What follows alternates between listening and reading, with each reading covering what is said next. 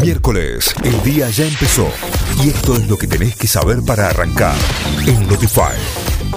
Vamos a las noticias. Confirmaron la prisión preventiva de los acusados de la violación grupal en Palermo. El tribunal rechazó las apelaciones formuladas por las defensas de tres de los acusados por abuso sexual con acceso carnal agravado por la intervención de dos o más personas de una chica de 21 años. El delito prevé una pena de 8 a 20 años de cárcel. Por decreto, Alberto Fernández desplazó a Luis Puenzo de la presidencia del Inca.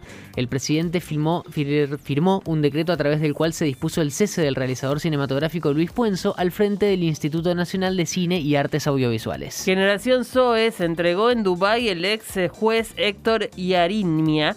El ex juez federal Héctor Yarimia se entregó ante la Interpol. El abogado fue fiscal federal y juez de, la instrucción de la ciudad de Buenos Aires y está investigado por la causa Generación Zoe. Tenía pedido de captura internacional solicitado por la fiscal de Villa María, Julieta Companies, en el marco de la causa donde fue imputado por asociación ilícita y estafa. Coronavirus en Argentina, 35 muertos y 2.077 nuevos casos. La cartera sanitaria indicó que son 424 los internados con coronavirus en unidades de terapia intensiva, con una ocupación de camas de adultos del 37,3% en el país y del 39% en el área metropolitana de Buenos Aires. Reportaron 46 casos de triquinosis en Córdoba capital, Santa Rosa y de Anfunes. El Ministerio de Salud de Córdoba, a través de la División de Zoonosis, reportó 46 casos de triquinosis que corresponden a personas oriundas de la ciudad de Córdoba, Santa Rosa de Calamuchita y de Anfunes.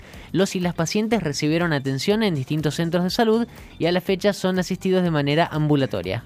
Córdoba, la provincia dispuso restringir la circulación de camiones por Semana Santa. La medida regirá a partir de hoy miércoles para rutas nacionales que atraviesen Córdoba y están eh, exceptuados solo los vehículos que transporten leche y combustibles.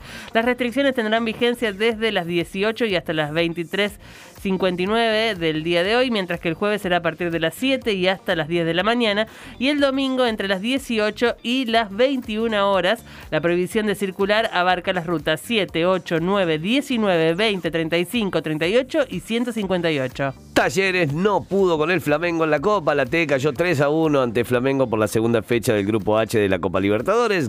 Gol y Everton Ribeiro en dos oportunidades convirtieron los goles brasileños, mientras que Héctor Fertoli marcó el descuento. En tanto,